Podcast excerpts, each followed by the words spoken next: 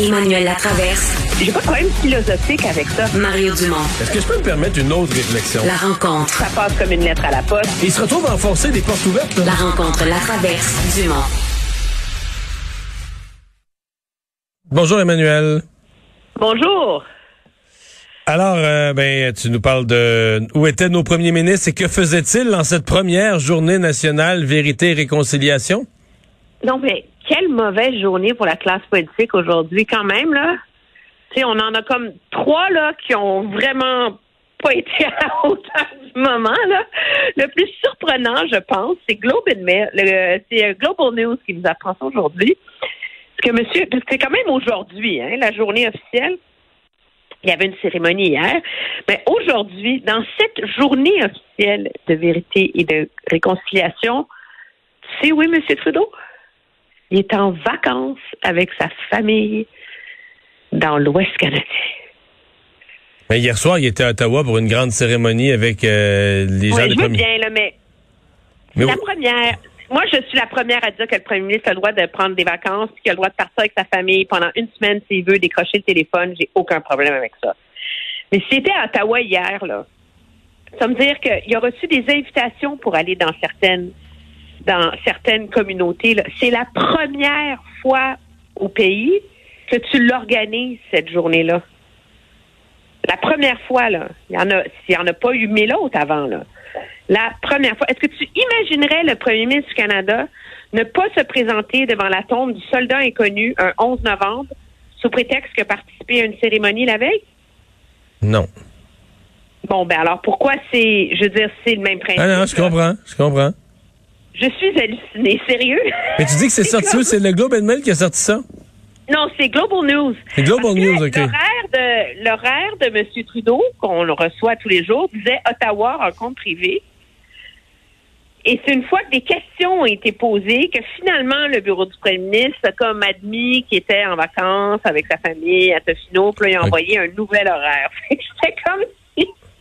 Mais, mais, il n'était pas vraiment en vacances parce qu'on nous dit, puis j'ai pas eu le temps, là, je viens de voir l'article, j'ai pas eu le temps d'appeler, de controverser, mais qu'il aurait passé la journée au téléphone quand même avec des leaders autochtones. Ouais. OK. Toi qui avais des doutes sur comment, euh, ce matin, qui nous disait comment, c'est ce qu'il y a d'agaçant avec ce genre de journée-là, c'est que c'est ce qu'il y a de plus facile à faire, là. On en a un bel exemple. Ouais, mais c'est un jour férié, c'est normal qu'il ait en vacances, non?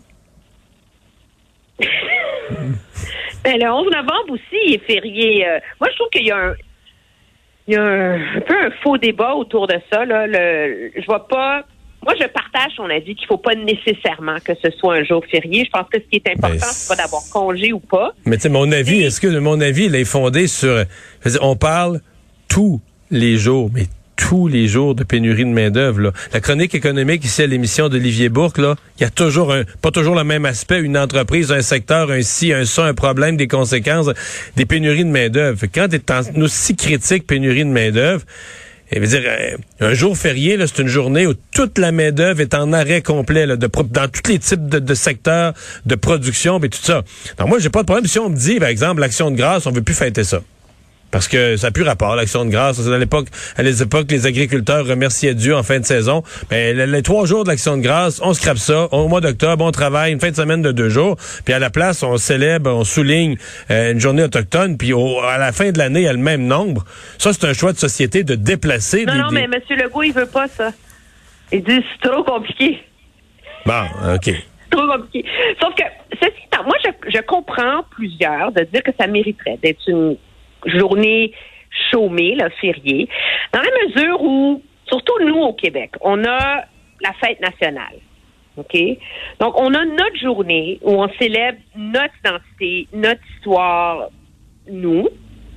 Ben, ça, c'est légitime de dire que les nations autochtones auraient droit à leur journée fériée, qui est vraiment une journée de célébration, de fête, de commémoration, etc.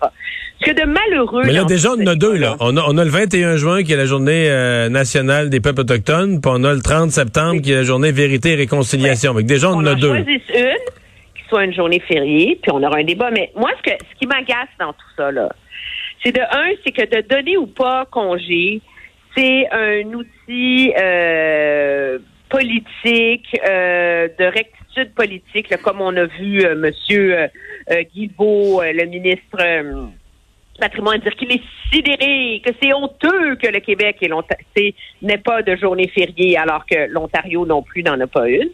Mais ce qui est aussi très agaçant et malheureux, selon moi, c'est le fait que quand on pose la question à M. Legault, pourquoi c'est pas une journée fériée au Québec? Il y a plein d'arguments pour le donner. Mais dans une journée comme aujourd'hui, un petit peu de dignité, de délicatesse, de réflexion, tu sais, c'est comme le minimum, là, d'empathie. Et là, il passe dans le couloir comme s'il avait mangé de la vache enragée. We need to be productive. Puis là, après ça, il fait un point de presse où il en ramasse. Est-ce que ça illustre ça, là, Mario? Est-ce que toute la semaine illustre objectivement, là? C'est que c'est un dossier qui a vraiment pas l'air d'intéresser M. Legault. Non, t'as raison. C'est c'est ce qui va rester de la semaine. Je suis d'accord avec toi. il y aurait pensé, tu sais. Moi, je serais première ministre, là, puis, tu sais, je dirais, j'aurais une discussion avec mes conseillers, avec euh, mon conseil des ministres. Est-ce qu'il faut, tu sais, je demanderais qu'il y ait une réflexion là-dessus. J'y penserais. Puis, d'un côté ou de l'autre de l'équation, moi, je pense que les deux choix se défendent. J'aurais articulé une position claire, cohérente et digne. Et aujourd'hui, j'aurais quand même pas bouclé un point de presse de mon ministre pour annoncer qu'on peut remplir le Centre Bell en même temps, à la même heure qu'il y avait la principale célébration au Québec sur le sujet. tu sais. C'est comme si... Un ensemble de manque de délicatesse. Là. Non, mais euh, je, je, je, je, je t'entends bien là-dessus, mais on s'entend que François Legault, c'était une sortie complètement ratée. Mais plus je t'écoute, plus je trouve, parce que je trouvais que, que je me disais Stephen Guilbeault euh, l'a ramassé solide. Là, puis je voyais un peu les, les résultats de l'élection. C'est quand François Legault est en position de faiblesse, on sortient pas. Mais dans la mesure où, dans toutes les provinces, c'était la même situation, euh, qu'on euh, n'avait pas de jour férié, que le gouvernement fédéral de M. Guilbeault est responsable en partie de ça, parce qu'il n'a jamais consulté les provinces, il a fait ça sur un coin de table, un jour férié, tout ça. Ça s'est fait en cinq minutes, là, sur un coin de table, pour se sortir d'un merdier politique, et que son propre chef, lui, était en vacances. Guilbeault a l'air fou autant que les autres, là. Non, non, mais je veux dire, on s'entend. Puis Denis Coderre a décidé qu'aujourd'hui, c'est un bon moment pour aller dire qu'on va ramener le statut de Johnny McDonald. Mais il n'a pas fait cette annonce-là. On, lui a- posé la question, qu'est-ce que tu veux qu'il dise?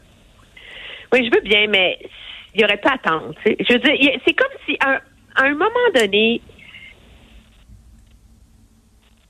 ils ont réussi à tous pas être à la hauteur de ce que ça doit être. Hmm. Moi, là, je- j'ai comme. Je pense, je les, je les écoute aujourd'hui, tous à leur façon, dans les différents bourbiers dans lesquels ils se sont mis. Je pense au témoignage de la femme que tu as interviewée, Mme Anne Rock, ce matin, à LCN. C'est qui qui a de la dignité entre les deux? Non. Mais c'est aussi parce qu'ils sont dans une certaine hypocrisie, parce que on- je pense qu'on est en train là, de, de se noyer dans des symboles, des symboles, des symboles, des symboles.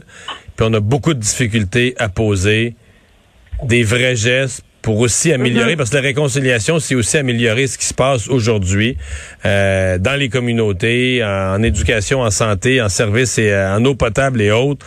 Euh, puis on essaie de réparer notre incapacité avec des euh, avec des symboles. C'est, c'est, je pense qu'il y a Ouais. aussi de ça. Là.